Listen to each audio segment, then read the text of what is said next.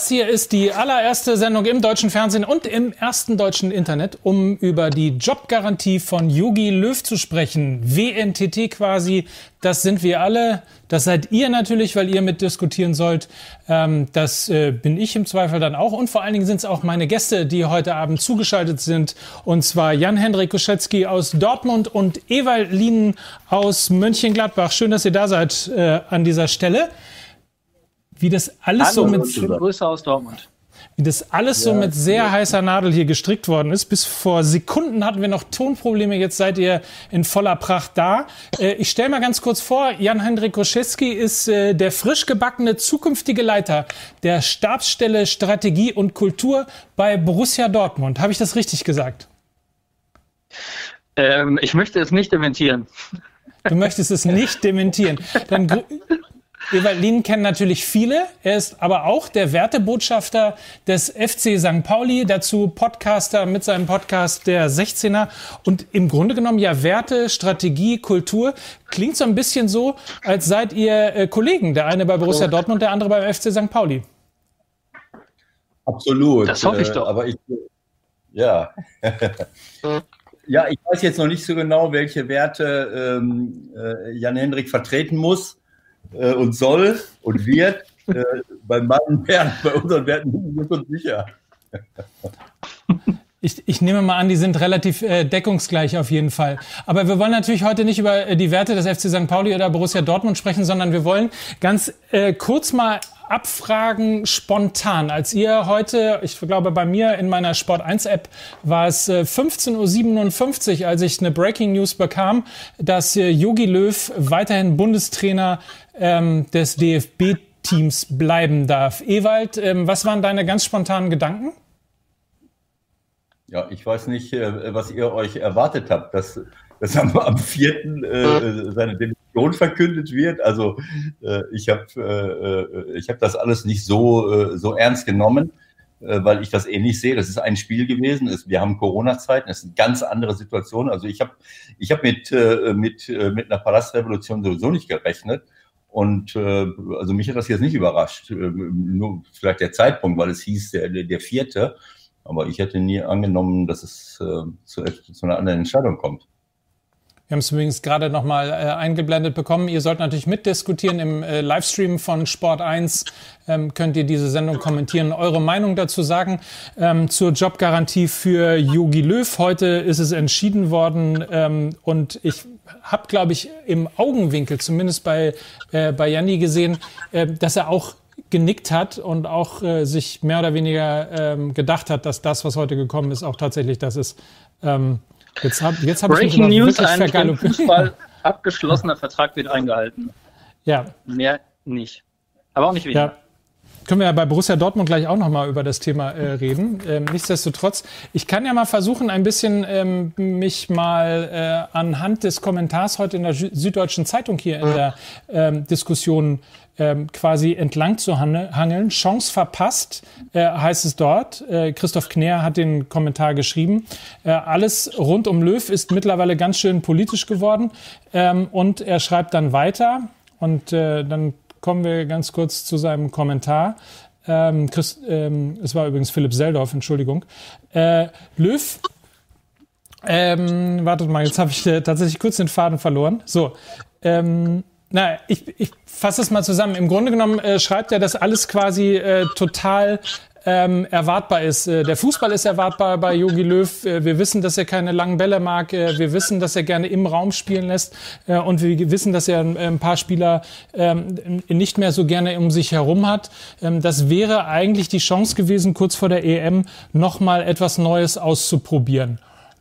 Geht es überhaupt so einfach, ähm, jetzt mal unabhängig, Ewald, von äh, Palastrevolution? kann man so schnell auf der Position des Bundestrainers so kurz dann auch von der Euro eigentlich ähm, den, einen, einen Wechsel vornehmen? Natürlich können, könnte man das, aber ich halte es für, äh, für, für unsinnig, weil äh, äh ich glaube, wir alle wissen, dass der, der Zeitpunkt äh, nach der WM 2018 äh, einer gewesen wäre, wo man hätte etwas verändern können.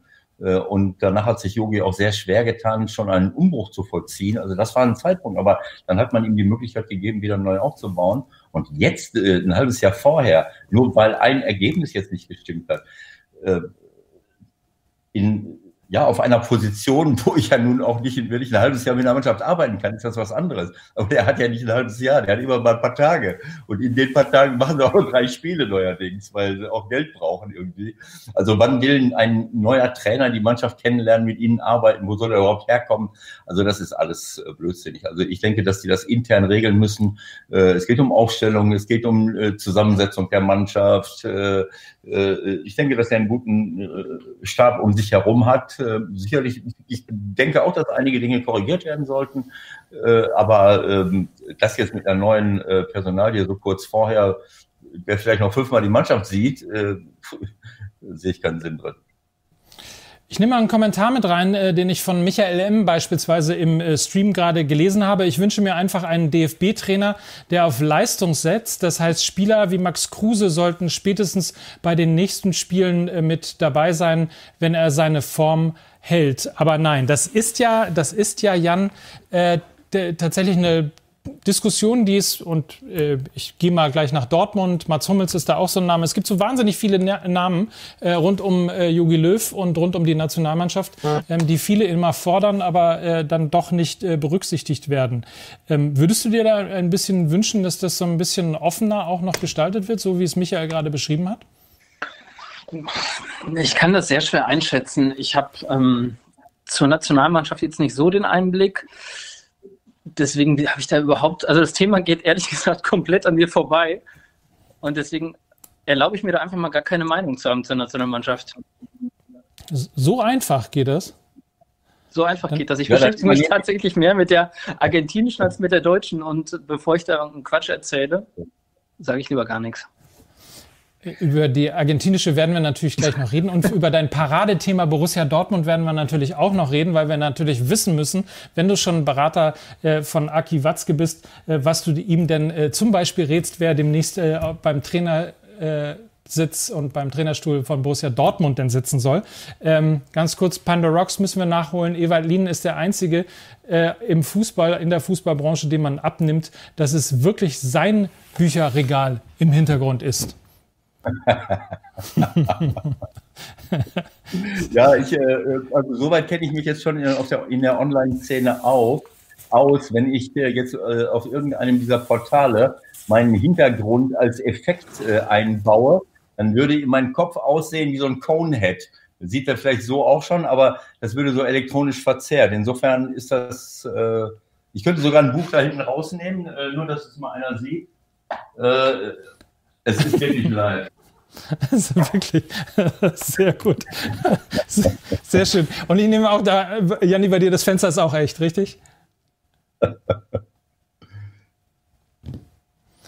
So, Ton ist mal wieder weg an dieser Stelle. Ähm, das äh, richten wir ganz kurz. Also, wir haben heute äh, die ein oder andere äh, technische Baustelle hier. Also, ich bitte das an dieser Stelle nochmal zu entschuldigen. Äh, egal. Ähm, so. Wollt ihr die Mats noch mal zeigen? Guck mal, wir haben sogar. Lasst uns noch einmal noch mal auch tatsächlich mal hier ins Thema reingehen. Hörst du mich, Mike?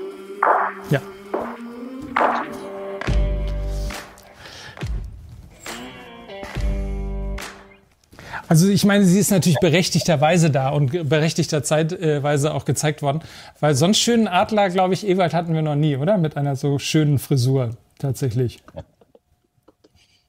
Also ich äh, bei Frisuren reagiere ich allergisch. Also äh, ich meine, ich habe es mir verbeten, dass man mir früher meine Frisur vorgeworfen hat. Äh, die Frisur von Yogi ist jetzt nicht mein Geschmack, aber ich äh, ähm, habe über die bin tolerant genug, dass mir das völlig egal ist. Äh, aber der Adler sieht gut damit aus, das stimmt. Soll ich denn mal was sagen? Du hast eben eine Frage gestellt dem Jan und der hat es verweigert. Äh, ähm, aber ich habe Du darfst, das, du, du, darfst alles sagen, Ewald. Was war denn nochmal die Frage gewesen, die den Jan gestellt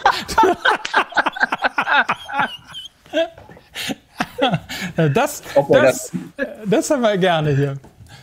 Ja, eben Ob du dir mehr Offenheit wünschst bei der Nominierung? Genau, es ging um die Spieler, ja, es genau. ging um Namen wie Max Kruse, um Hummels, um Boateng, um Müller, aber auch äh, erinnert euch an, an Spieler wie Kiesling damals und viele Dortmunder, äh, die es nicht in die Nationalmannschaft geschafft haben. Christian ja, Burns. Also äh, ja und so weiter. Also ich, äh, was heißt Offenheit? Also sollen alle mitbestimmen und mit abstimmen oder was?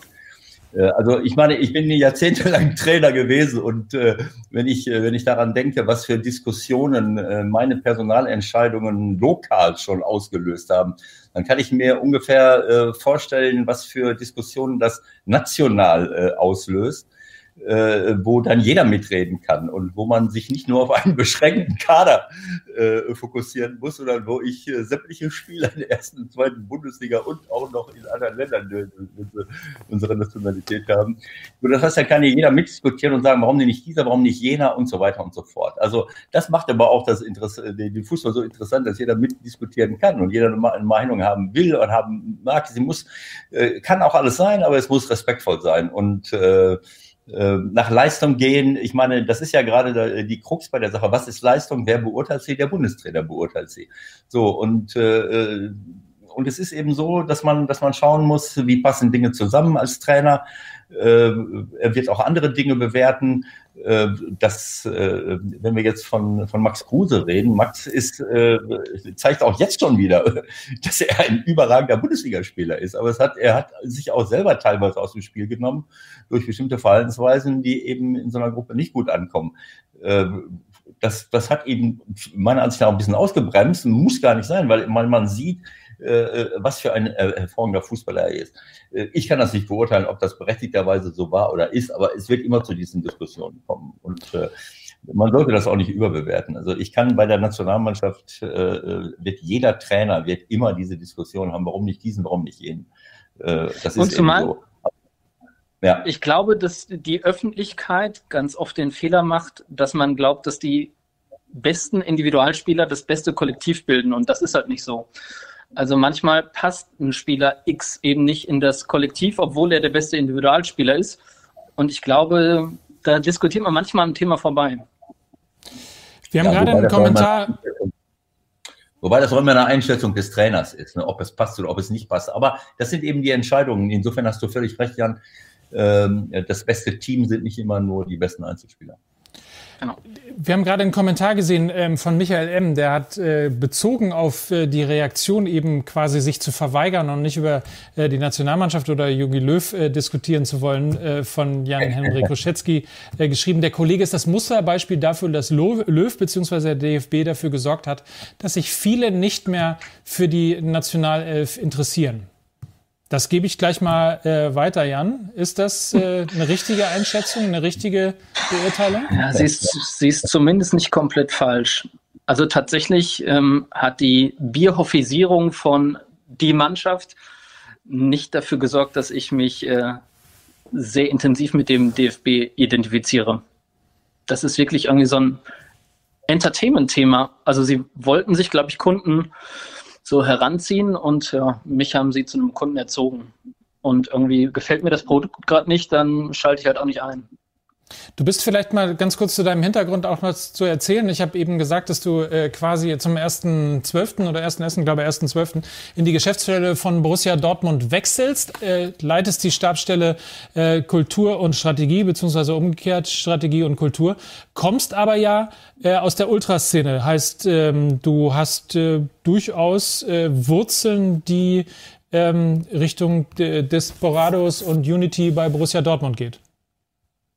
Das ist richtig, genau. Also ich bin äh, in der aktiven Fanszene aktiv und äh, werde höchstwahrscheinlich, also da müsste jetzt schon viel passieren, damit das nicht so, so eintritt, äh, zum 1.1. zum BVB wechseln aber die aktive Fanszene hat sich ja, ähm, Ewald, ich glaube, zu deiner Zeit äh, beim FC St. Pauli war das ja auch immer so, äh, durchaus schon etwas schwer getan mit äh, der Nationalmannschaft. Biohoffisierung äh, ist gerade genannt worden von, von Jan. Ähm, beobachtest du das auch? Also beim letzten Mal war ja schon irgendwie der Punkt, da wurde gefeiert, dass Horst Lichter mit Bares für Rares mehr Quote hatte als die Nationalmannschaft parallel dazu. Das ist wirklich ein Verfall oder ein weniger Interesse äh, Richtung Nationalmannschaft und DFB-Team geht?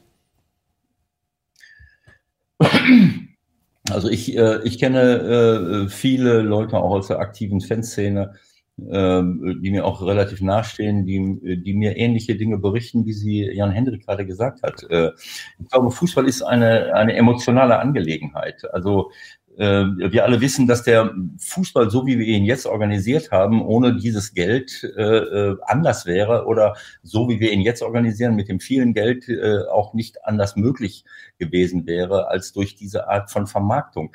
Aber trotz alledem ist immer äh, die, die, die Verbindung Verbundenheit der Fans mit einer Mannschaft hängt immer von den Menschen ab, hängt von den Leuten ab, die die anführen, von den Leuten, die, die ihre Emotionen hineinbringen, die ihre Leidenschaft, ihre Passion zeigen und ihre Liebe zum Sport und, und, und zum jeweiligen Club.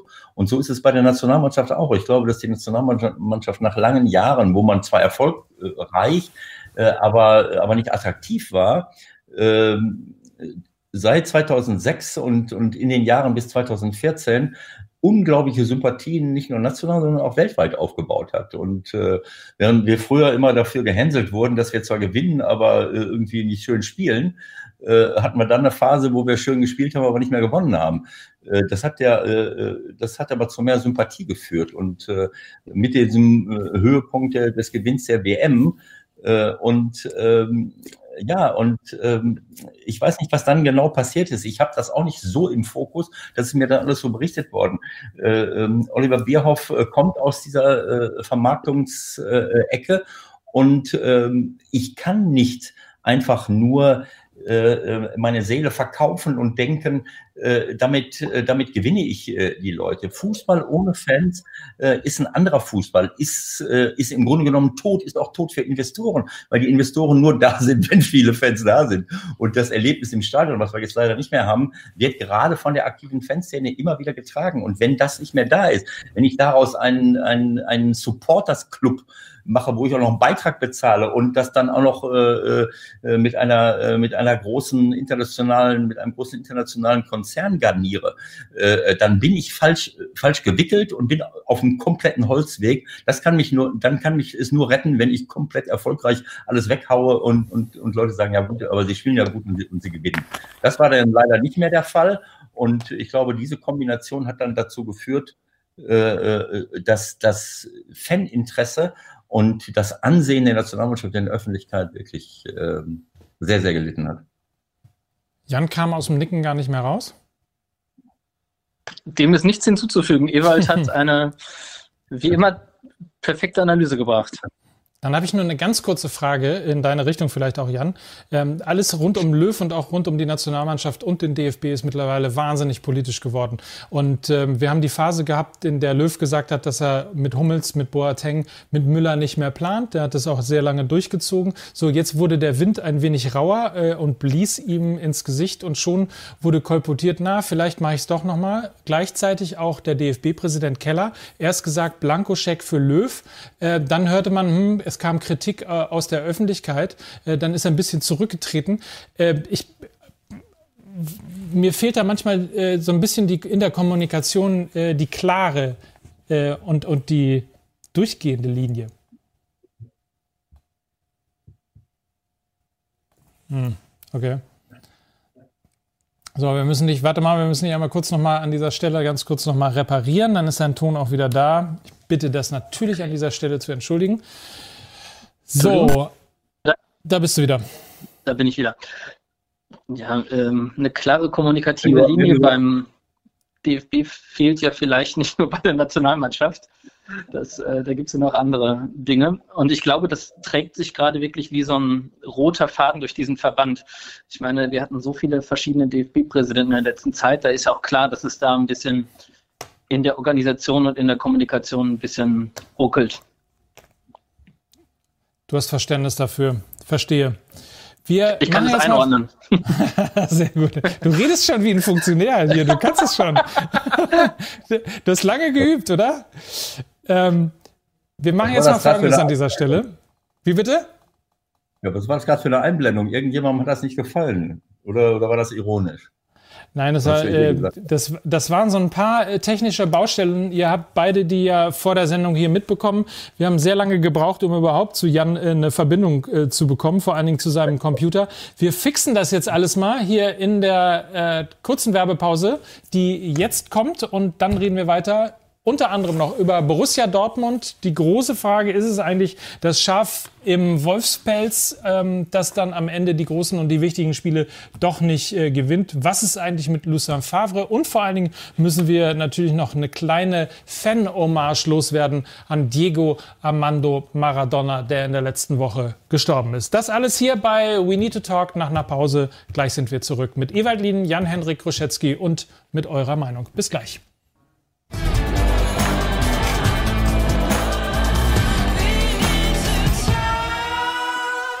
Da sind wir zurück bei We Need to Talk, Montagabend bei Sport 1, der neue Montag. Wir diskutieren im Moment noch über das Thema Yogi Löw, der ja heute quasi äh, attestiert bekommen hat, dass er weitermachen darf und auf jeden Fall auch unser Bundestrainer sein wird während der Euro 2021. An meiner Seite unterstützen mich Ewald Lienen, den kennt ihr natürlich als Trainerlegende, als äh, Markenbotschafter, als Wertebotschafter des FC St. Pauli und als Podcaster mit Michael Born, dem Sky-Kollegen, macht er zusammen den Podcast Der 16er und äh, unter ihm ist Jan-Henrik Ruschetzky, der eigentlich auch was mit Podcasts zu tun hat. Äh, Football was my first love ist nämlich seine App, die er zusammen mit Freunden initiiert hat. Ähm, Gibt es wahnsinnig viele Podcasts aus der Ultraszene, aus der Fanszene äh, und alles rund um das Thema Fußball. Und ähm, wer sich das Ganze mal anschauen muss, beides gibt es im Podcast Store oder im App Store an dieser Stelle. Habe ich super gemacht, oder? Herausragend. Sehr gut. Sehr Nicht gut. abgesprochen, aber wunderbar. Sehr gut. Dann nehmen wir doch mal ganz kurz, bevor wir äh, natürlich zum Thema Borussia Dortmund kommen. Darüber müssen wir natürlich äh, leider reden. Ähm, wahrscheinlich leider für, für Jan, ähm, der schmerzlich miterlebt hat die 1 zu 2 Niederlage gegen den ersten FC äh, Köln. Was sagst du, Ewald? Was hast du zu meckern? Bitte, du bist der Moderator. Mach weiter. ich, wollte, ich wollte nur ganz kurz noch mal ein paar Kommentare äh, mit, durch, durch, äh, mit, ruhig, mit durchnehmen. Gott, was ist denn heute los? Äh, bei YouTube könnt ihr nämlich mitdiskutieren im Livestream äh, von Sport 1. Ähm, da gibt es ein paar Meinungen auf jeden Fall noch mal zum Thema äh, unverständlich. Beispielsweise schreibt äh, ein, ein User dort unverständlich ist. Ich setze meine Brille auf, das geht viel besser. Kurtis Brahimi schreibt, unverständlich ist, dass Schulz und Tar äh, Ersatz in ihrem Verein sind, aber für die Nationalmannschaft berufen werden und jung äh, sind sie auch nicht wirklich. Rüdiger ist 27 beispielsweise. Ähm, und äh, Weißnetz schreibt, es hat schon alles bei der WM 2014 angefangen, arrogant und hochnäsig aufgetreten. Man hat nur darüber hinweggeschaut, weil sie Weltmeister äh, geworden sind. Und äh, vielleicht noch Pandorax, seit dem WM-Sieg ist das DFB-Konstrukt äh, eine äh, selbst sich schadende Marketingkampagne. Also man hört schon relativ viel Distanz. Niemand, der so wirklich sagt, kommt Leute 06, es ist doch alles nur äh, Vorbereitung. Wichtig ist doch, was auf der äh, auf dem Scoreboard dann bei der WM äh, 2021 steht. Ähm, insofern ist deine, Dis äh, deine Distanz, Jan, äh, die du da eben in der Diskussion ja auch hattest, ähm, äh, durchaus auch nachvollziehbar hier in den Kommentaren. Ja, ähm, eben gab es kurz vor der Werbung gab es einen Kommentar, der auf den Coca-Cola Fanclub der, oder BVB Fanclub haut bei Coca-Cola, der DFB. Entschuldigung. Und ich meine, Ewald hat das ja alles gerade dargestellt, wie wichtig eine Kultur für den Sport ist. Und wenn die Organisation schon, also die Fan-Organisation schon so kommerzialisiert ist, dann habe ich, hab ich auch keine weiteren Fragen mehr. Auf der anderen Seite muss man ja fairerweise dazu sagen, also der, der Fußball heute, der moderne Fußball, ohne auch die Gelder von Sponsoren, äh, das kennst du vom BVB. Das Aber doch nicht ein Fanclub. Das ist doch eine ganz andere Geschichte. Also ein Fanclub muss ja ein Kulturträger sein und nicht, und nicht so ein Vertriebsvehikel. Ewald nickt. Ja, da kann ich mir ja nur, nur zustimmen. Also das ist jetzt eine, eine das wird eine Endlosdiskussion, wenn wir jetzt über die, äh, über die Organisation des Fußballs, die Strukturen im Fußball. Äh, wir sind ein Teil äh, dieser, dieses Wirtschaftssystems, in dem wir uns bewegen und wohin uns das gebracht hat, in jeglicher Hinsicht. Das, das wissen wir. Dann brauchen wir nur auf alle Kollateralschäden dieses Systems schauen in der ganzen Welt. Äh, und dass der Fußball davon nicht unberührt bleibt, ist ja völlig klar. Und da gibt es ganz, ganz viel zu diskutieren und zu, zu auch zu korrigieren. Davon bin ich überzeugt. Da bin ich mir auch sicher, dass, dass ich dann äh, mit, äh, mit Jan Hendrik so ziemlich auf einer Linie liege, wenn wir den Profifußball in irgendeiner Form erhalten wollen. Aber wenn wir, wenn man jetzt auch noch hergeht und, und kommerzialisiert einen Fanclub, ich meine, dass man dann die, die, die Fans verliert, äh, dann, äh, also das ist, da muss man schon relativ äh, äh, ja, wenig nachgedacht haben über so einen Move. Äh, äh, und das scheint der Fall gewesen zu sein. Also, die steile These, solange der BVB, äh, solange der DFB-Fanclub Nationalmannschaft sein Naming Right vermarktet, geht das nichts mit der Kultur.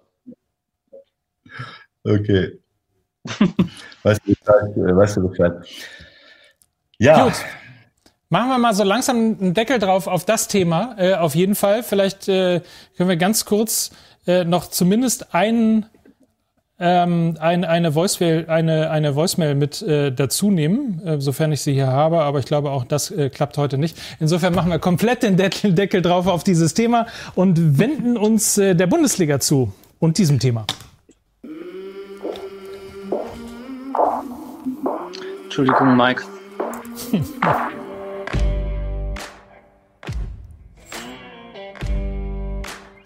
Hast du dich gerade bei mir entschuldigt, Jan? für die technischen Störungen. du bist schuld. Du bist schuld. Nein, Quatsch, natürlich nicht. Äh, aber du bist möglicherweise, nein, bist du auch nicht schuld, äh, dass äh, Borussia Dortmund ähm, verloren hat. gegen den ersten FC Köln. Ähm, das soll so ein bisschen unser Thema sein, weil ähm, es eine Statistik gegeben hat unter äh, der Woche. Ich glaube, Tobi Escher hat sie rausgeholt. 14 Mal hat Lucien Favre äh, verloren. Viermal gegen Bayern München, zweimal gegen die TSG 1899 Hoffenheim, einmal gegen Leverkusen und ansonsten nur gegen äh, Mannschaften, die auf den Abstiegsrängen gestanden haben. Ähm, das mal im Kopf als Geschichte. Schilder uns doch mal, du warst, glaube ich, am Stadion, im Stadion am Samstag gegen Köln, oder?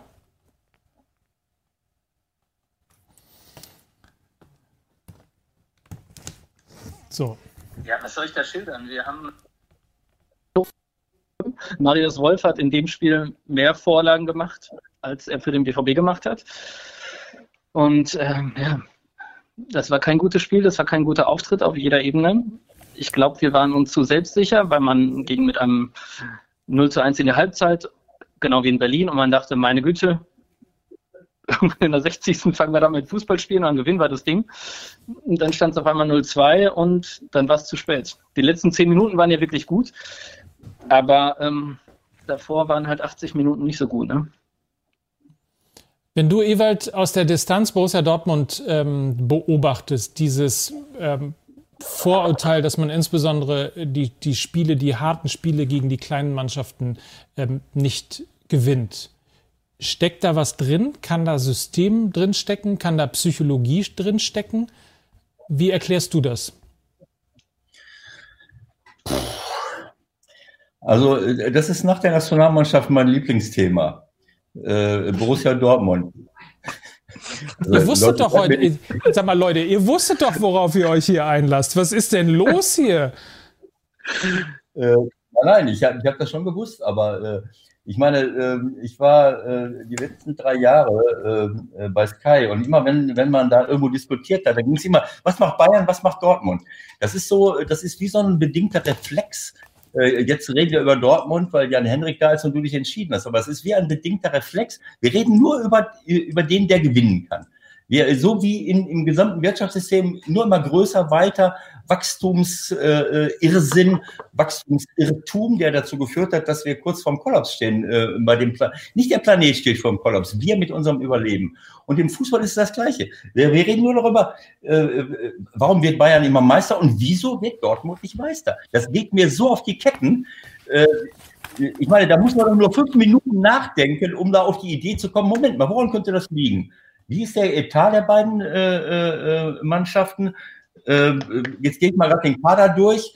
Ähm, ich meine, dass Dortmund sich entwickelt hat zu einer Mannschaft, wo, die, wo einige der besten jungen Talente Europas auflaufen, Äh, äh, mittlerweile mit Sancho, jetzt Mokoko, der sich da, der schon länger da ist, äh, Halland, die sind beide 20, waren aber, äh, äh, Sancho war, war 18 äh, vor zwei Jahren noch, Reina ist 18, Bellingham ist noch 17, äh, Sagadou ist 21, Paslak 20, äh, Morey 20. Natürlich gibt es auch ältere und erfahrene Spieler, aber wenn Bayern auf dem Platz läuft, da ist eine gestandene äh, Qualität von von Nationalspielern, die schon 100.000 Schlachten geschlagen haben, vielleicht Coman und Gnabry noch nicht so lange im Geschäft. Das heißt, dass die dann sich auch durchsetzen schon mal gegen, gegen Mannschaften aus dem unteren Bereich, ähm, äh, das ist für mich auch eine, äh, eine, eine, klare Angelegenheit. Und wenn ich dann noch, wenn ich weiter gucke, ich gucke nicht noch Dortmund, ich gucke noch nach Leverkusen, ich gucke noch Mönchengladbach, das sind äh, selbst Leipzig, Leipzig äh, kann vielleicht noch eher mithalten, aber das sind alles Mannschaften, die am Ende des Tages äh, ihre, ihre Top-Spieler verkaufen müssen, während Bayern München eigentlich eine Mannschaft ist, die die Top-Spieler holen kann. Und so ist es dann eben äh, äh, im, im, im Fußball, dass die individuelle Qualität dann irgendwann auch eine Rolle spielt. Also dann jedes Mal, äh, ich kenne Lucien sehr gut, ich habe mit Lucien ein sehr, ein sehr gutes Verhältnis äh, immer gehabt und auch jetzt noch äh, wenn er einmal verliert, dass er dann da stehen muss und so, ja, wieso wirst du jetzt nicht deutscher Meister? Naja, weil immer nur einer deutscher Meister werden kann. Und, äh, und das ist ungefähr so, als wenn du, äh, ich meine, das hört Dortmund jetzt nicht gerne, klar. Äh, sie wollen auch deutscher Meister werden, können sie auch, werden sie vielleicht auch irgendwann mal, aber das immer wieder vor sich herzurollen, das, das, äh, ich meine, wieso überholen wir jetzt, äh, äh, wieso überholt äh, Deutschland nicht China? Äh, das ist jetzt vielleicht ein schlechter Vergleich, aber äh, das ist jetzt zu, zu hart, sage ich mal. Das wäre der erste, Ewald, das wäre ja der erste. Nein, aber, aber bevor du dich. Aber pass auf, wisst, bevor du, bevor du dich weiter. Nee, lass ihn doch, Mike. Sitz! ja, nein, nur noch ein Beispiel. Hakimi. Hakimi ja. ist einer der besten Außenverteidiger, die wir im Moment weltweit haben. Im letzten Jahr, wenn der Hakimi in vielen Champions League-Spielen nicht am Platz gestanden hätte, dann hätten sie die äh, auch nicht gewonnen. Der geht dann nach Inter Mailand. Das ist jetzt äh, unter Mailand, glaube ich, ne? Ja, so, das ist jetzt auch nicht äh, vom anderen Kern, aber der ist halt weg. So, das heißt, sowas mit sowas hat, äh, hat Bayern München nichts zu tun und keine Probleme. Da muss ich mich anschließend auch nicht fragen, ja, wieso äh, gewinnen die jetzt nicht jedes Spiel? Also das ist doch albern, das Ganze. Das ist genau der Punkt, den Ebert gerade nennt, dass irgendwie, ich weiß nicht, ja, der BVB hat vielleicht wahrscheinlich den zweitbesten Kader der Bundesliga, aber irgendwie wird davon ausgegangen, dass der BVB 32 Bundesligaspiele gewinnt. Wenn ein Spiel mal nicht gewonnen wird, dann ist gleich, macht der Trainer alles falsch. Und eigentlich wird die mhm. Meisterschaft in den beiden Spielen gegen Bayern entschieden.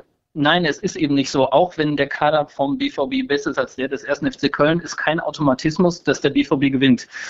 Das hat sich irgendwie eingeschlichen, dass dass man keine anderen Spiele mehr verlieren darf, weil sich der Wettbewerb in der Bundesliga so monopolisiert hat. Und ich glaube, das ist eben auch eines der groß, größeren Probleme in der Bundesliga, dass der Wettbewerb immer mehr monopolisiert wurde.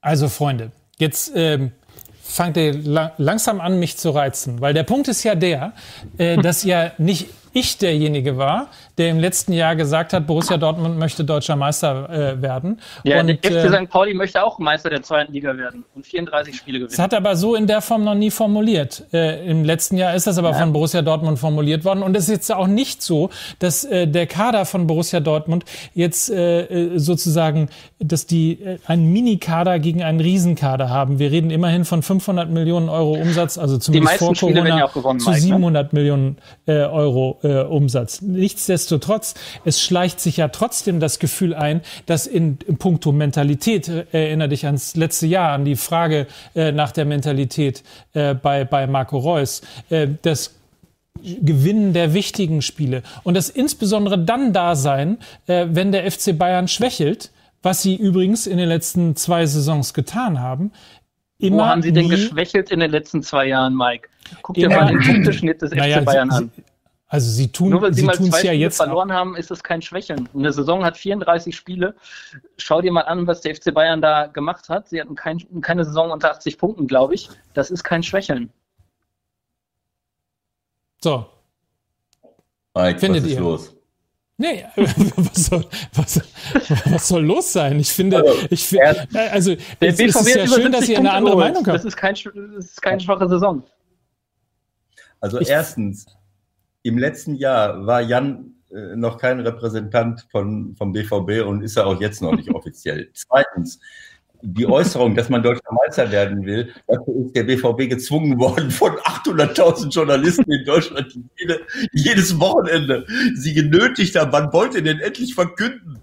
Und ich weiß noch in der Saison davor, als sie super dastanden, äh, als sie, äh, als sie sich, als sich Lucia standhaft geweigert hat, nach der Winterpause irgendwas dazu zu sagen. In dem Moment, wo er gesagt hat, so jetzt sagen wir mal was, dann ist das den Bach runtergegangen. Also, oder war es die nächste Saison? Ich weiß schon gar nicht mehr. Also, es ist dieses, äh, äh, mich nervt das einfach. Mich nervt es, dass man nicht einfach mal hingucken kann, äh, sich über Fußball unterhalten, wunderbar. Aber man, jeder soll immer sagen, äh, ich meine, wenn, wenn ich das nächste Spiel nicht gewinnen will, was, warum laufe ich dann auf? Also das, das überhaupt zu äußern, ist einfach lächerlich. Ich stelle mich als Trainer auch nicht vor einer Mannschaft und sage, das nächste Spiel wollen wir gewinnen.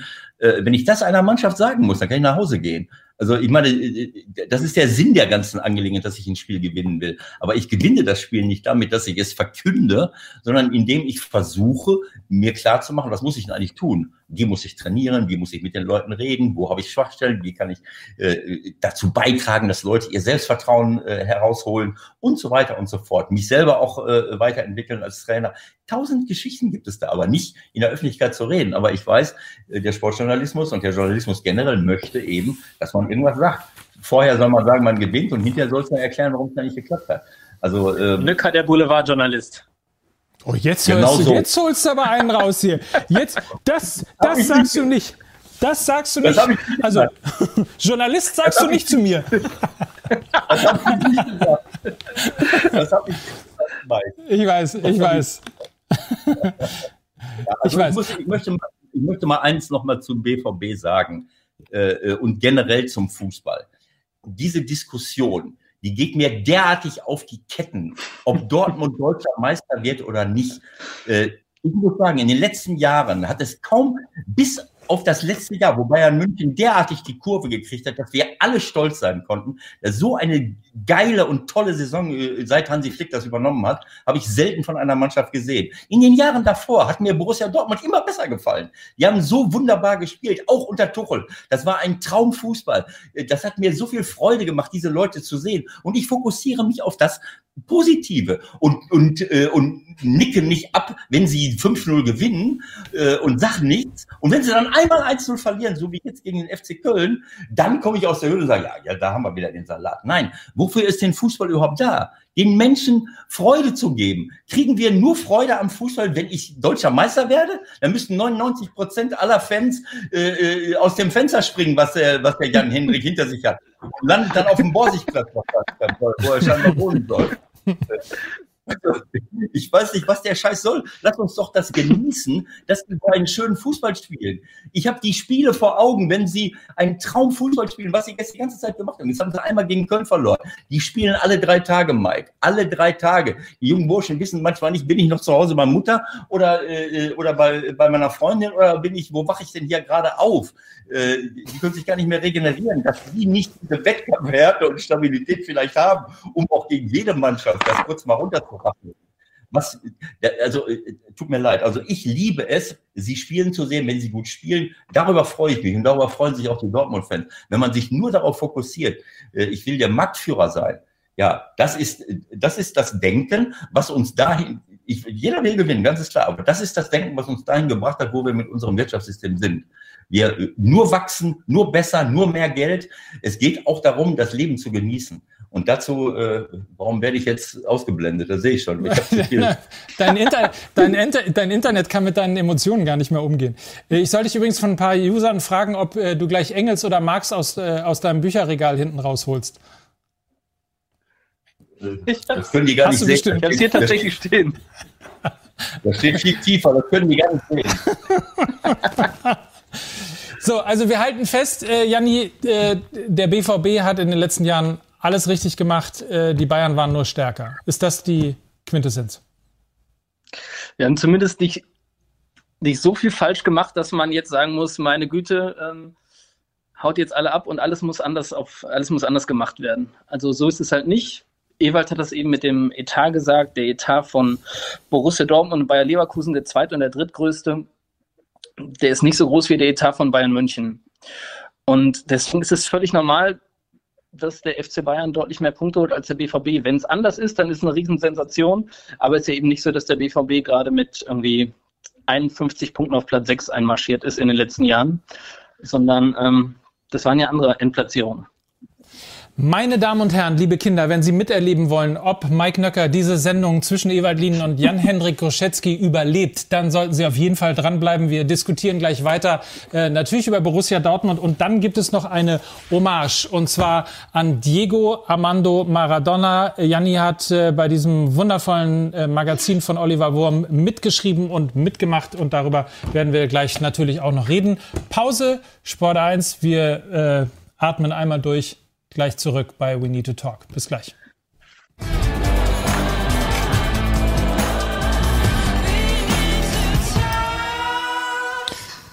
Ups, äh, Montagabend, We Need to Talk. Wir reden über Borussia Dortmund, den äh, Schaf, das Schaf im Wolfspelz. Und äh, ich nehme meine Brille dann doch noch mal zur Hand, weil ich ein paar Kommentare auch von euch aus dem YouTube-Kanal noch mal kurz vorlesen wollte. Beispielsweise ähm, von äh, Sichael Mofield. Er schreibt, würde der BVB nicht wie die letzten Jahre mit seiner Chancenverwertung und seinem hergeschenkten Punkten wie gegen Köln ähm, jetzt äh, kämpfen müssen, wäre der ein oder andere Titel dann eben auch noch daraus gekommen. Ähm, gleicher Punkt von Weißnet. Äh, ja, der BVB verliert solche Spiele gegen Köln. Die Bayern äh, gewinnen sie. Ich glaube auch ehrlicherweise, auch wenn ich mir da eine äh, blaue Nase von Ewald äh, und einen Tritt in die äh, Weichteile von Jan-Henrik Koschetzky antun äh, musste und anhören musste. Ich glaube, ein bisschen liegt darin auch die Wahrheit. Ähm, die Spiele gegen Köln oder eben gegen Mannschaften, gegen unterklassigere oder Mannschaften, die unten stehen, gewinnt halt Borussia äh, Dortmund ein bisschen weniger als Bayern München. Und vielleicht ist das der Unterschied. Und vielleicht hat das, das dann am Ende des Tages dann doch nicht so viel mit Geld zu tun. Auch. Hm? Auch? Auch. Aber ich meine, die Analyse, wenn der BVB jede Chance reinmacht und dann jedes Spiel gewinnt, dann würden sie ähm, mehr Punkte haben. Die ist, ja, die ist richtig. das ist richtig. Aber das ist, glaube ich, äh, bei allen Sportarten so, wo man äh, Punkte erzielen muss, ne? Möglicherweise. Oh, steile These. Ja, sehr steile These auf jeden Fall. Ja, Aber ich merke schon, die Leute die Leute haben ja recht, Mike. Das ist, ich kann das auch nachvollziehen. Gerade wenn ich Fan vom, vom, vom BVB bin, das nervt natürlich, wenn man dann äh, äh nicht die, die, die, äh, den Meistertitel auch mal holt. Weil ich glaube, es gab auch die eine oder andere Saison, wo sie es auch nach Jürgen Klopp verdient gehabt hätten, äh, es hinzukriegen. Und sie haben es dann eben nicht geschafft. Aber ich glaube, dass diese Argumente, die ich da vorhin gebracht habe, eben auch immer eine Rolle spielen.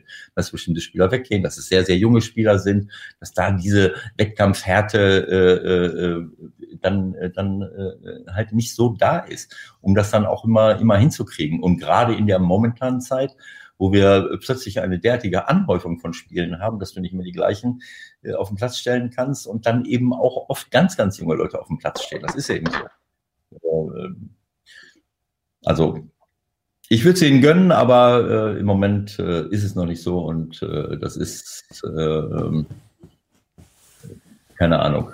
Es gibt viele, viele Argumente, ähm, aber so eng bin ich jetzt auch nicht drin, um das jetzt sagen zu können, naja, wer, wer, wer kann jetzt dafür sorgen, dass du solche Spiele dann auch noch gewinnst? Äh, sag mal, äh, Janni, ähm, also mal angenommen, du wärst jetzt Berater äh, beispielsweise beim, bei Borussia Dortmund, was du ja äh, Stand jetzt nicht bist. was würdest du denn äh, raten? Also ich glaube, der Vertrag läuft ja aus mit dem, mit dem Trainer. Ähm, wie soll es denn weitergehen? Mit dem BVB. Mhm. Vor allem in Schwarz-Gelb und in Dortmund. Das ist wichtig. Ehrlich gesagt, wir haben jetzt in einer sehr, sehr, sehr besonderen Saison, die wir gerade spielen. Ähm, ich glaube, wir haben, wir sind noch nicht mal, wir haben noch nicht mal annähernd Halbzeit.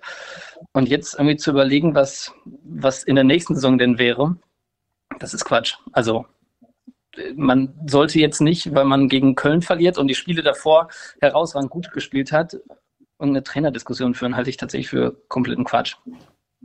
Das ist übrigens ähm, das, was logischerweise schon aus Verbundenheit natürlich, äh, weil du selbst Trainer warst, das glaube ich, Ewald, was du am allerwenigsten magst, ne? dass sofort dann ähm, nach dem Namen äh, des Trainers gerufen wird, äh, ein neuer gefordert wird und so weiter. Naja, ich meine, die Antwort kannst du dir selber geben, Mike. Äh, ähm, ich, ähm, also ich denke, dass der Lucien das nachgewiesen hat, äh, dass er Mannschaften richtig besser machen kann. Und äh, diese, diese, diese These, naja, der wird nicht deutscher Meister. Wir haben jetzt schon zweimal mit Peter Bosch gesprochen. Peter, äh, ähm, also bei uns im 16er, Peter ist einer der besten und nicht das ein Trainer, die, ich kenne. Und ich habe ihn ja auch selbst als Spieler gehabt. Und er war auch in Dortmund und hat dort äh, äh, Probleme gehabt, weil man immer mit diesem Maßstab gemessen wird. Ja, wie, warum, wieso, weshalb? Also, wenn ich als Lucien Favre bei Hertha BSC, bei Borussia Mönchengladbach, äh, in Nizza und dann in Dortmund äh, Trainer bin, äh, und die spielen jedes Mal einen Traumfußball, immer unter den ersten drei und vieren, äh, äh, und dann stellt man sich ja, wieso wird er nicht deutscher Meister? Hansi Flick, ich habe einen riesen Respekt vor Hansi. Hansi hat das sensationell gemacht, weil es bei so einem Star-Ensemble wie Bayern München nicht unbedingt nur darauf ankommt, denen den besten Fußball beizubringen, sondern auch äh, die richtige Mannschaftsführung, die richtige Ansprache zu wählen, äh, den Leuten äh, dabei zu helfen, ihr Selbstvertrauen rauszuholen, einen Thomas Müller wieder zu reaktivieren. Das sind das wäre eine riesenlange Kette von Leistungen, die der Hansi gebracht hat. Und plötzlich verliert er äh, gar kein Spiel mehr und wird auf eine, äh, in einer Saison, die schon halb äh, verloren schien, wird der fast ungeschlagen deutscher Meister, Pokalsieger und Champions League-Sieger. Ich behaupte jetzt mal, dass das weder bei Hertha noch bei Gladbach äh, auch nicht bei Dortmund und auch nicht in Nizza möglich gewesen wäre. Das ist eben, natürlich ist die Leistung da, aber es ist eben auch Bayern München. Und äh, ich wehre mich einfach dagegen. Äh, äh, Jürgen Klopp äh, braucht drei, vier Jahre, um Liverpool, denen das Geld an den Ohren rauskommt, zu einer Meistermannschaft äh, äh zu formen. Im Jahr davor haben sie äh, fast alles gewonnen und wegen, wegen einem Punkt nicht Meister. Also das sind, es ist eben nicht so einfach, ganz oben zu stehen. Und diese Diskussion ist einfach, äh, tut mir leid, es ist, es ist lächerlich. Äh, abgesehen davon, dass ich damit natürlich auch äh, äh, ein, eine Erwartungshaltung bei den Fans wecke über die Medienwelt und natürlich den Spieler ein Daueralibi liefere. Wenn es mal nicht läuft, dann ist der Trainer wieder dran. Ne? Also als Trainer brauche ich die totale Rückendeckung. Ich habe das oft genug gesagt. Ich bin in vielen Städten äh, und Vereinen gewesen und ich habe immer gesagt, Leute, äh, egal ob das Fans sind, äh, Mitarbeiter oder auch Journalisten, wenn ihr hier guten Fußball sehen wollt, dann müsst ihr euch als Teil der Veranstaltung sehen. Niemand muss äh, Vereinsberichterstattung, Hofberichterstattung, äh, äh, Berichterstattung betreiben. Aber wenn ich etwas Vernünftiges sehen will, dann, dann macht es irgendwie Sinn, nicht eine unrealistische Erwartungshaltung permanent zu wecken und immer wieder Leute in Frage zu stellen, nur damit ich meine Auflage äh, steige, kann man gerne machen, aber dann wird man eben auch einen unruhen, unruhigen Verein haben. Gerade da, wo, wo, äh, wo, wo solche Vereine wie Schalke, Dortmund, Hertha, HSV, äh, keine Ahnung, wo, wo, wo also riesengroße Vereine mit unglaublich vielen Mitgliedern und, und Anhängern, da wird immer Unruhe aufkommen. Also äh, sich als Teil der Veranstaltung begreifen und auch mal äh, die Leute machen lassen und nicht nur äh, äh, äh, alles gleich in die, in, in die Krise schreiben, weil es, es macht keinen Sinn und es ist auch vor allen Dingen nicht berechtigt. Die Spieler müssen sich daraus ziehen. Äh, und die, dieser, wie du schon gesagt hast, dass ich da rege ich, könnte ich mich drüber aufregen, tue ich jetzt aber nicht. Ich habe es versucht. Ich habe alles gegeben an dieser Stelle, äh, um, um das zu erreichen. Aber äh, möchte noch mal ein paar Kommentare mit reinbringen. Zum, äh, zum Beispiel interessanter Punkt von UD Espanyol Oberhausen. Es würde mich nicht wundern, wenn Favre Dortmund verlässt, dass Dortmund dann schlechter dastehen wird. Und äh, seine kühne These, Favre wäre mit äh, diesem Kader zu Dortmunder Kloppzeiten auch Meister geworden. Ja, das ist durchaus möglich. Ich kann das, ich will das nicht ganz ab. Äh, auch Jupp, als Jupp damals nach Bayern ging, äh, hat er eine andere Philosophie dort äh, eingeführt. Äh, äh, Kloppo hatte mit Dortmund die sicherlich die schlechteren Einzelspieler, aber es waren trotzdem erfahrene Leute. Wenn ich sehe, mit Piszczek und, äh, und Blaschikowski auf der rechten Seite, mit Schmelzer und, äh, und Großkreuz auf der linken Seite, wenn ich das mit dort mit Bayern vergleiche, die mit Robben und Ribéry gespielt haben und mit wem auch immer, das war ein Star-Ensemble hoch drei. Aber äh, während äh, ich erinnere mich an ein Spiel im, im Olympiastadion, da war meine Frau sogar mit dabei. Das ist mal sogar meiner Frau aufgefallen, die eine erfahrene Guckerin ist, äh, wie das Pokalendspiel 5 zu, was weiß ich, für zwei für BVB ausgeht. Und du konntest einfach, du wolltest nur da hingucken und sehen, Moment, sämtliche Spieler vom BVB haben gegen den Ball gearbeitet, wie, wie verrückt. Äh, die, die Außenstürmer haben ihrer, äh, äh haben die Gegenspieler ihre Außenverteidiger gedoppelt. Blaschikowski und Großkreuz haben waren dauernd bei Piszczek und, äh, und, und Großkreuz äh, und, und, und Schmelzer, während äh, Robben und Ribéry zu dem Zeitpunkt äh, das Ganze mit dem Fernglas beobachtet habe. Und, und als es Jupp dann hingekriegt hat, dass nachdem Dortmund dann zum zweiten Mal, glaube ich, Meister geworden ist, dann haben sie es kapiert. Ach so, wir müssen auch gegen den Ball arbeiten. Dann haben sie noch einen dazu geholt und Javi Martinez, äh, den auch nicht sich hätte jeder leisten können äh, mit 40 Millionen. So, und, und plötzlich haben sie eine Mannschaft auf dem Platz, die überall auf dem, auf dem Platz, der, der äh, gegen den Ball gearbeitet haben, auch Robben und Ribéry. Und dann ist so ein Star-Ensemble, die sowieso gut Fußball spielen können, plötzlich nicht mehr zu schlagen. Das auch ist nicht vom BVB, äh, weil im Jahr drauf gab es ja das Champions League-Finale Borussia Dortmund gegen den FC Bayern. Ja. Und naja. Genau so. Ich erinnere mich, und, und ich entsinne mich. Ich entsinne mich. Insofern, hm.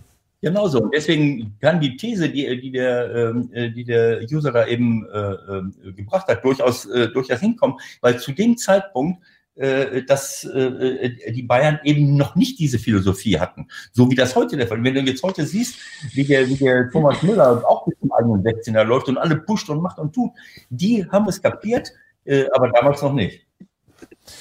Ich habe, Janni, wenn ich darf, noch eine Frage an Ewald. Die haben wir auch gerade eben schon gesehen. Äh, Ewald, vielleicht kannst du die kurz nochmal äh, aus deiner Sicht beantworten. Ralf Paulus hat nämlich geschrieben und an dich direkt äh, eine Frage gestellt. Herr Lien, was muss der BVB denn ändern, um nicht laufend äh, seine Talente verkaufen zu müssen?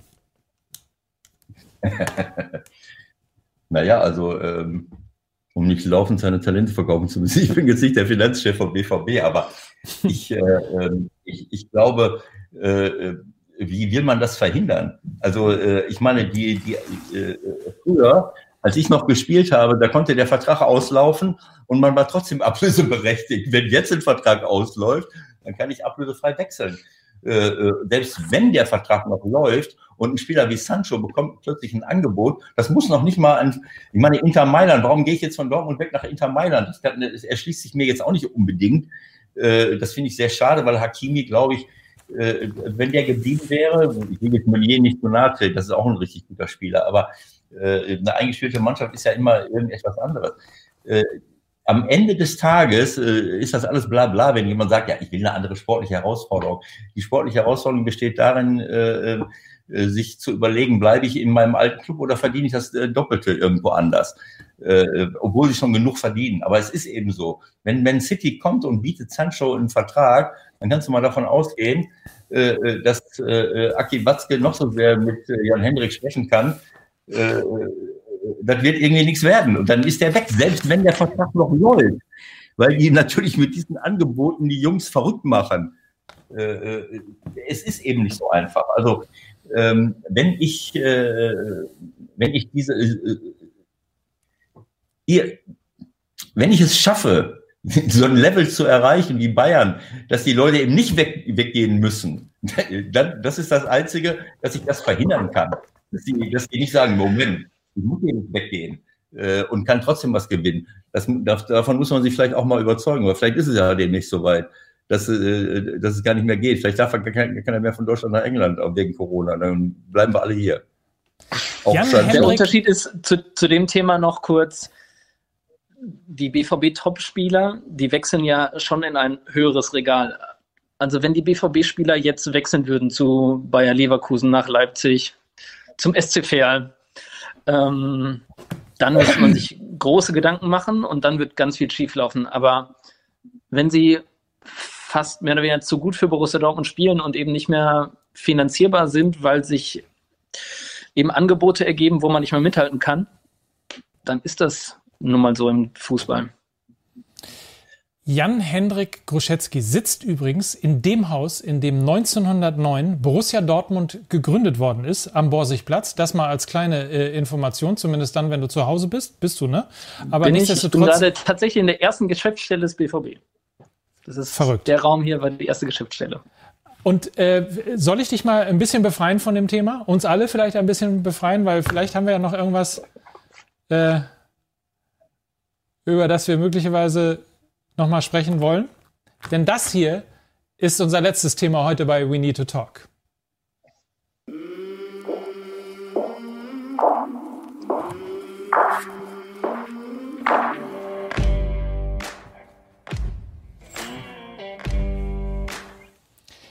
Die Hand kehrt heim. Übrigens wahnsinnig, äh, wahnsinnig schöne Grafik dazu an dieser Stelle. Ähm, und äh, das ist, glaube ich, dann, Jan, auch dein Thema. Ne? Über dieses Thema möchtest du jetzt aber wirklich gerne heute reden in dieser Sendung. Naja, ich würde lieber nicht über das Thema reden, wenn diese Sache nicht, wenn Diego nicht weitergereist wäre. Das wäre mir lieber, aber nun, nun ist es so. Diego verweilt nicht mehr unter uns und ähm, dann geben wir ihm mal die letzte Ehre hier in dieser Sendung. Äh, das kannst du sehr gut, weil, Fragezeichen? Ähm, ich bin 1984 geboren. Diego Maradona war wirklich so der Held meiner Jugend. Ähm, ich habe über Diego Maradona zum Fußball gefunden. Ich habe über Diego Maradona zu Argentinien gefunden. Ich bin um das Land des heiligen Diego zu betreten, äh, nach Argentinien gezogen, habe viele Jahre dort gelebt, habe ihn dann sehr eng begleitet. genau, mittendrin so. Das war, ähm, das war relativ spannend. Jetzt bin ich scheinbar wieder ja. da, genau. Ja, eng begleitet. Also als Diego argentinischer Nationaltrainer wurde, da durfte ich ihn relativ eng begleiten und war bei den Heim- und Auswärtsspielen dabei und ähm, hatte ab und zu dann auch mit ihm persönlich zu tun. Das ist schon, schon ein krasser Typ gewesen. Das, das glaube ich. Ähm, du, Ewald, ähm, auch für, für dich einer der besten Spieler, die es je gegeben hat? Ja, auf jeden Fall. Ich meine, das ist ja keine, äh, das ist ja kein Geheimnis. Es gab äh, Pelé, es gab äh, äh, Maradona, äh, es gibt Messi, also es gibt äh, ein, paar emblematische Figuren, die, die derartig herausgestochen sind, also weil sie keiner bremsen konnte, weil sie, weil sie eine, eine derartige Durchschlagskraft haben und, und individuelle Qualität. Und in diese Reihe würde ich Diego natürlich hundertprozentig stellen. Wir müssen äh, Jan gleich noch mal ein bisschen äh, Pause machen, aber wenn du ähm, versuchst, ihn mit äh, ein, zwei Sätzen zu, zu beschreiben, weil wir haben ja auf der einen Seite das Genie, dieser Genie-Fußballer und auf der anderen Seite ähm, dieser Mensch, der äh, einen hin und wieder auch an Genie und Wahnsinn hat glauben lassen. Ähm, wie, wie hast du ihn kennengelernt? Wie würdest du ihn beschreiben? Genau so. Also er hat ja alle Menschen, er hat ja sehr transparent gelitten. Also er hat ja nicht versucht, ein Heiliger zu sein und alles perfekt zu machen. Er hat nie versucht, der perfekte Mensch zu sein. Und ich glaube, das ist das, Ewald hat das am Anfang der Sendung ja auch dargestellt, dass Fußball nicht nur Perfektion ist. Fußball ist Kultur, Fußball ist Reibung, Fußball ist Aufreibung. Und ich glaube, dieses Scheitern von Diego, dann wieder das wieder zurückkommen. Ich meine, er war 1991 am Ende, er wurde gesperrt, er wurde zum Haftstrafe verurteilt und 1994 bei den bei den Spielen in den USA, wo er, gespielt, wo er spielen durfte, war er der beste Spieler auf dem Platz. Also immer diese Heldengeschichten, die Diego dann wieder geschrieben hat. Das ist schon unglaublich. Und gerade ein Land wie, wie Argentinien, was so fußballverrückt ist, diesem Land dann wirklich, also eine Visitenkarte für dieses Land zu sein, das ist schon sehr eindrucksvoll und sehr besonders gewesen. Ich glaube, sowas wird es tatsächlich nie wieder geben. Und ich glaube, das ist auch, das zeigt auch, dass man gar nicht der perfekte Mensch sein muss, dass es andere Dinge gibt im Leben, andere Menschen glücklich zu machen. Und es, es gibt da dieses schöne Wort in Argentinien, ähm, Diego, ich verurteile dich nicht für das, was du mit deinem Leben gemacht hast. Ich liebe dich dafür, was du mit unserem gemacht hast. Das ist so eine Haltung, die, die vermisse ich manchmal in Deutschland, wo, wo tatsächlich ein Idol wie Boris Becker dann irgendwie zerrissen wird, weil er mit seinem Leben nicht klarkommt. Ich weiß nicht, ihn dafür öffentlich zu zerreißen, finde ich manchmal ein bisschen schade, weil Boris Becker war ja auch ein nationales Idol und finde ich immer hart, wie in Deutschland damit so Leuten umgegangen wird. Man merkt, äh, es bewegt dich darüber zu reden. Wir werden da gleich weiter drüber reden. An euch natürlich auch die Bitte, schreibt in den äh, YouTube-Kommentar mit rein eure Erinnerungen vielleicht an Diego Maradona. Und dann gibt's noch eine wahnsinnig schöne Geschichte von äh, Pit Gottschalk, dem Chefredakteur von Sport 1, der übrigens Ewald äh, und natürlich auch Jan sehr herzlich grüßen lässt. Er hätte euch wahnsinnig gerne widersprochen bei der Diskussion um Borussia Dortmund. Das könnt ihr dann vielleicht an anderer Stelle, zum Beispiel im Doppelpass, irgendwann mal äh, dann regeln, unter euch regeln. Wir machen kurz Pause und widmen uns dann in der Widmung nochmal Diego Armando Maradona. Bis gleich.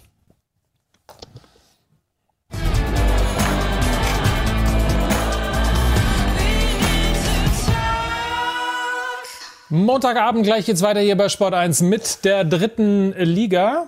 Vorher allerdings noch äh, die Huldigung und Würdigung von Diego Armando Maradona mit äh, mir im Studio diskutieren. Ewald Lien und Jan-Hendrik Gruszecki, der unter anderem, wenn ich das kurz mal äh, jetzt hier gerade quasi on, on the fly ändern darf, dein Bild, äh, für Folgendes, glaube ich, verantwortlich äh, gewesen ist. Nämlich dafür, das warst du, oder? Das ist gestern, beziehungsweise am Samstag, äh, das Westfalenstadion in Dortmund gewesen und das da ähm, ist was genau, Jan? Da links ist ein Neapel-Trikot, rechts daneben ein Argentinien-Trikot, darüber ein Argentinien. Und die Argentinien-Fahne, genau. Also die auf jeden Fall äh, darüber. Und ähm, wir, ich habe euch ja noch eine wahnsinnig lustige äh, Geschichte ähm, versprochen, die mir Pit Gottschalk erzählt hat, äh, der Chefredakteur, ähm, von Sport 1. Wir alle kennen ja diese Wahnsinnsbilder. Wir gucken mal und hören mal äh, kurz rein. Das sind äh, dieses weltberühmte Aufwärmvideo von Maradona. Äh, Im Hintergrund läuft, äh, glaube ich, über die Stadionkanäle in München im Olympiastadion. Äh, live is live. Es ist äh, der SSC Neapel, der im Halbfinale gegen den FC Bayern spielt. Und dann kommen diese Wahnsinns Bilder, wie er sich aufwärmt. Mit offenen, mit offenen Schuhen. Schnürsenkeln. Genau, mit offenen Schuhen. Jeder kennt es, millionenfach gesehen. Äh, das Lustige an dieser Geschichte ist, dass am Tag vorher oder am gleichen Tag in der Bild die Überschrift Marathoner gestanden hat, weil man sich ein bisschen lustig darüber gemacht hat, dass äh, Maradona vielleicht dann doch äh, ein bisschen äh, zu voluminös geraten ist. Äh, das ist seine Reaktion darauf gewesen. Er ist zehn Minuten nach allen äh, zum Aufwärmen gekommen, äh, hat dann ein bisschen mit offenen Schnürsenkeln den Ball hin und her fliegen lassen und hat eines der größten Spiele seines Lebens natürlich gemacht, die Bayern rausgeschmissen und anschließend zusammen mit Neapel den UEFA Cup gewonnen. Schöne Geschichte, wusste ich nicht. Aber wusstest du die Geschichte um dieses besondere Aufwärmen? Natürlich. Ja, ich äh, habe mich ja gemeinsam mit Olli Wurm viele, viele Tage, Wochen mit Diego Maradona nochmal beschäftigt. Wir haben ihm ja zu seinem 60. Geburtstag ein Heft gewidmet. Und äh, ja, da haben wir tatsächlich dann alle Geschichten rausgeholt. Und ähm, das war tatsächlich sehr schön, dass wir uns nochmal so intensiv mit ihm beschäftigen durften. Gehe ich recht in der Annahme, also das ist jetzt ein bisschen vielleicht äh, Effekthascherei, aber dass dich dieses Thema schon sehr, sehr bewegt? Ja, ja, ja. Also ich wollte auch direkt, direkt rüberfliegen, habe mir dann auch ein Arbeitsvisum besorgen können, weil gerade für Touristen ist es nicht möglich einzureisen. Allerdings hat dann ja die Familie Maradona, ähm, also die, die Frau Claudia und die beiden Töchter, die beiden gemeinsamen Töchter entschieden, dass die Totenwache nur bis ähm, Donnerstagabend ist und ich wäre erst am Freitag gelandet. Deswegen habe ich dann den Versuch am Ende doch, ähm, doch abgebrochen, dahin zu fahren, aber oder hinzufliegen. Doch, das ist schon, äh, doch, hat mich schon, also das ist tatsächlich der, der Held meiner, meiner Kindheit. Äh, der hat, also mein Leben wäre ein deutlich anderes geworden ohne ihn. Warum genau? Weil ich durch ihn ähm, zum Fußball gekommen bin weil ich seinetwegen viele Jahre in Argentinien gelebt habe. Das sind halt Dinge, die mein Leben schon sehr prägen. Und äh, da bin ich ihm sehr dankbar für, weil ich sehr zufrieden mit meinem Leben bin. Du bist tatsächlich seinetwegen auch nach Argentinien gegangen? Ja, ja, genau. Also ich wollte, das war für mich dann das heilige Land. Und als ich da dann gelandet bin und gemerkt habe, dass dieses ganze Land so ein bisschen so ist wie er, also komplett äh, bisschen out of control und Fußball verrückt, das hat mir so gefallen, dass ich ein paar Jährchen gleich dran gehangen habe. Bueno, me alegro mucho que lo has hecho y eh, seguramente tú hablas español perfectamente y eh, A mí me gustaría hablar contigo sin Mike, porque él no entiende lo que no, nos estamos diciendo. Dale, eso decimos mañana. O me llamas Venga. después. Was, was habt also, ihr jetzt, was, was, habt ihr jetzt für Schweinereien hinter meinem Rücken hier besprochen? Oh, Mike ist ein Grande. Genau so. Ein Grande, Diego. Also, Tambian, also äh, wenn ich was sagen dürfte, mir hat das super gefallen, was du da eben gesagt hast, Jan. Äh, dieses, ich verurteile dich nicht für das, was du mit deinem Leben gemacht hast, wir, oder wir lieben dich dafür, was du mit unserem Leben gemacht hast. Ich glaube, dass, dass Diego einfach eine, einen unglaublichen Respekt verdient, äh, äh, äh, was er in seinem Leben geleistet und gemacht hat. Ähm, äh, es, er ist, er hat sein, leider sein privates Leben nicht bewältigt. Darüber, darüber kann ich nicht so viel sagen, weil, weil ich nicht so eng äh, dran bin äh, wie, äh, wie du, ähm, äh, Jan, und das nicht so verfolgt habe. Äh, aber ich kann nur auch sagen, dass, dass er mein Leben reicher gemacht hat durch seine Leistung, durch das, was er auf dem Fußballplatz gezeigt hat. Ich habe, äh, äh, wie gesagt, zwei, drei Spieler hat es in der ganzen Historie bisher gegeben, die eine derartige Wirkung auf alle Menschen gehabt haben und ein, über, über diese Qualität verfügt haben. Ähm, und das hat mir sehr, sehr wehgetan, dass er das, vielleicht, es mag viele Gründe geben, das kannst du besser darstellen, äh, warum er äh, mit Drogen, Alkohol und was weiß ich für Skandalen zu tun hatte, leider Gottes. Und äh, ob er diesen Ruhm, diesen weltweiten Ruhm vielleicht nicht so verarbeiten konnte. Aber eine Sache möchte ich mal ganz kurz erwähnen. Wenn man sich äh, ähm, auf YouTube mal so Videos anschaut, was mit ihm passiert ist. Ich, ich ich kann mich nicht mit Diego vergleichen, aber alle wissen, äh, was mir mal passiert ist mit meinem Oberschenkel. Wenn ich das sehe, was allein in der Saison, äh, in beiden Jahren 82, 83 und 83, 84 in Barcelona, als er in Spanien gespielt hat, in der Primera Division, mit ihm passiert ist, dagegen ist das, was ich erlebt habe auf unseren Fußballplätzen Kindergeburtstag. Der ist gejagt, getreten, verletzt worden in einer Preisklasse. Das ist, äh, dagegen ist, ich habe sowas, ich habe mir das heute nochmal angeschaut, das ist unvorstellbar. Die Leute hättest du verhaften müssen. das war immer Körperverletzung. Äh, Allein 86 beim Spiel gegen England, was die Engländer da gemacht haben mit ihm. Also wie sie ihn ja, weggeflext haben immer. Unglaublich. Ja, die ganzen Jahre und das und nicht nur einmal. Das war, wenn du das Pokalfinale gegen Real Madrid dir anguckst, da ist eine Nummer drei von Real Madrid, der den sowas von zusammentritt und den noch beschimpft dabei. Und äh, bei Goikyo Echea, da kommt der Schiri und zeigt eine gelbe Karte. Äh, äh das gleiche habe ich auch erlebt. Zu dem Zeitpunkt hat ein Menschenleben nicht viel gezählt auf dem Platz, habe ich, hab ich mal respekt, respektierlich gesagt. Und der Diego ist verfolgt worden bis zum Gegenwehr. Das finde ich eine Unverschämtheit diesem Jungen gegenüber. Und ich möchte nicht wissen, was das auch in ihm ausgelöst hat, trotz dieser, dieser Erfolge und dieses, äh, dieser weltweiten Berühmtheit. Wir können stundenlang noch weiterreden. Äh, genießt nochmal die Karriere von Diego Armando Maradona, indem ihr äh, am Kiosk einfach äh, dieses Magazin kauft von Oliver Wurm äh, zusammen mit Jan-Hendrik äh, Groschetzky. Ist es äh, entstanden, sind wirklich tolle Bilder aus der Karriere von äh, Maradona ähm, dann zu sehen, überall Neapel, Barcelona und so weiter und so fort. Tolles Magazin und ich glaube... Hm? Äh, und, und ich glaube, ich mache dich nochmal an, so zum letzten Mal heute. Und ich glaube, äh, ganz kurz bevor du äh, was sagst, äh, Jan, der schönste Post kam von Panda Rocks dazu. Der Michael Jackson des Fußballs, so viel Talent in einer Person medial ausgebeutet und letztlich daran zugrunde gegangen. Damit ist, glaube ich, äh, würde ich mal sagen, Jan, alles gesagt. Das äh, ist die Wikipedia-Beschreibung. Kann Wikipedia übernehmen. Sehr gut. Ich danke euch sehr, dass ihr äh, da wart, dass ihr mich habt äh, überleben lassen ähm, dass wir trotz dessen, dass ihr nicht wolltet, über äh, Jogi Löw, über Borussia Dortmund und am Ende noch so wunderschön und so ergreifend über Diego Armando Maradona sprechen konnten. Vielen Dank an Ewald Lienen, vielen Dank an Jan-Hendrik äh, Gruschetzky und vielen Dank natürlich an euch alle, die mitgemacht haben. Jetzt geht's weiter mit der dritten Liga hier bei Sport 1. Wir sehen uns nächsten Montag wieder dann in einer Fußball-MML-Edition mit Mickey Beisenherz und Lukas Vogelsang. Bis nächsten nächsten Montag. Tschüss, 22 Uhr. Ciao. Tschüss, vielen Dank. Tschüss zusammen.